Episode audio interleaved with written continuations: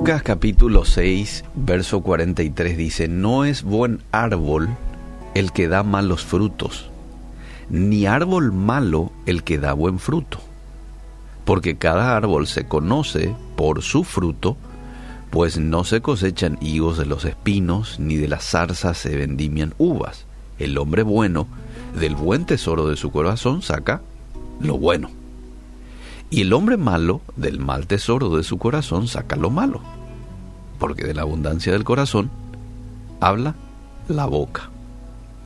Quienes somos de verdad se va a revelar en algún momento por nuestras palabras. De acuerdo con la Biblia, todos pecamos al hablar. Se necesitaría una persona perfecta para refrenar siempre la lengua y así controlar también el cuerpo, según Santiago 3.2. De hecho, solo Jesús puede lograrlo. Pero la buena noticia es esta. A medida en que caminemos cerca de Dios, nuestras palabras serán la evidencia de que lo seguimos. A medida que caminemos cerca de Dios, nuestras palabras serán la evidencia de que lo seguimos. Este pasaje que acabo de, de leer, Jesús expresa esta idea por medio de una metáfora acerca de los árboles buenos y los árboles malos. Al diferenciar a las personas que creen en Él y las que no, clasifica este texto a los cristianos como árboles buenos, a través de los cuales el Espíritu Santo que mora en ellos trabaja para producir su buen fruto. Ahora, las personas sin Cristo no pueden dar ningún fruto bueno por sí mismas. Esto se debe a que incluso las obras más virtuosas de la humanidad se originan en la carne y por lo tanto son inmundas para Dios. Y te voy a demostrar eh, esto que acabo de decir, ¿dónde es que está? Isaías 64, 6 dice, si bien todos nosotros somos como suciedad y todas nuestras justicias como trapo de inmundicia, y caímos todos nosotros como la hoja y nuestras maldades nos llevaron como viento. Incluso nuestras justicia son como trapo de inmundicia, lo dice el texto. Ahora, si aceptaste a Jesús en tu corazón, el Espíritu Santo produce el cambio en tu vida, de manera que puedas ser ese árbol bueno que da buenos frutos. Ahora, si ya sos ese árbol bueno, pero seguís hablando cosas que no conviene, palabras que no se ajustan a lo que dice la Biblia, tenemos que hablar. Por ejemplo, Efesios 4:29 dice, ninguna palabra corrompida salga de vuestra boca, sino la que sea de edificación a aquel que lo escucha.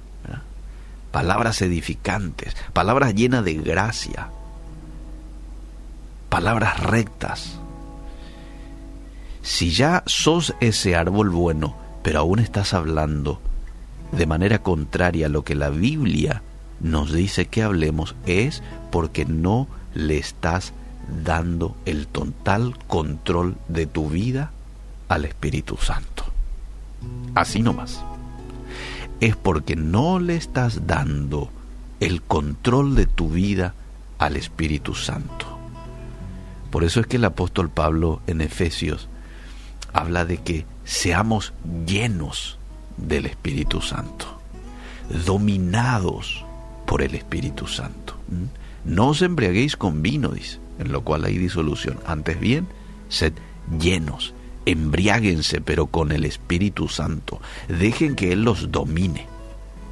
Y cuando eso ocurre, aún nuestro hablar, aún nuestro accionar, va a ser distinto.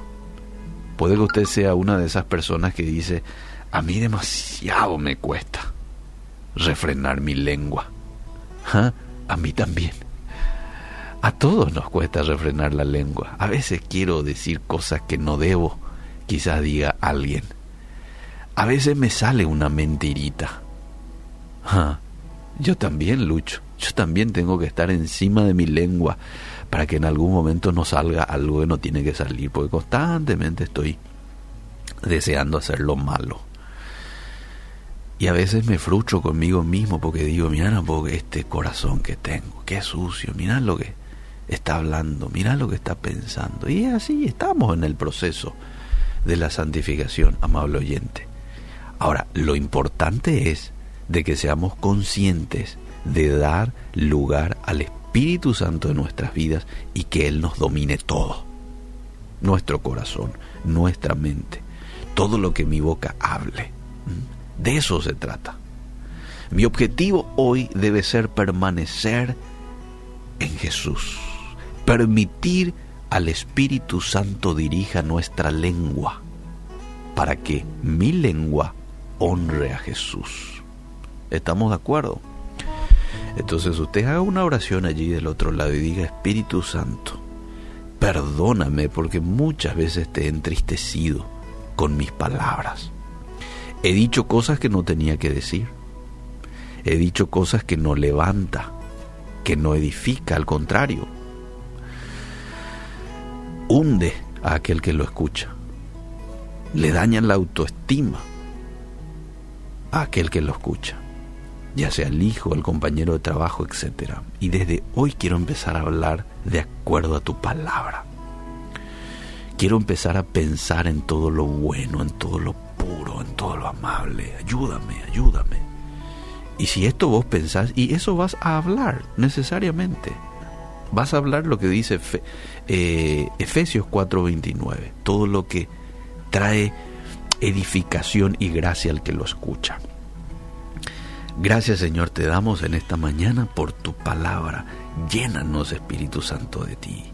Que estemos totalmente dominados en lo que pensamos y en lo que hablamos en el nombre de Jesús.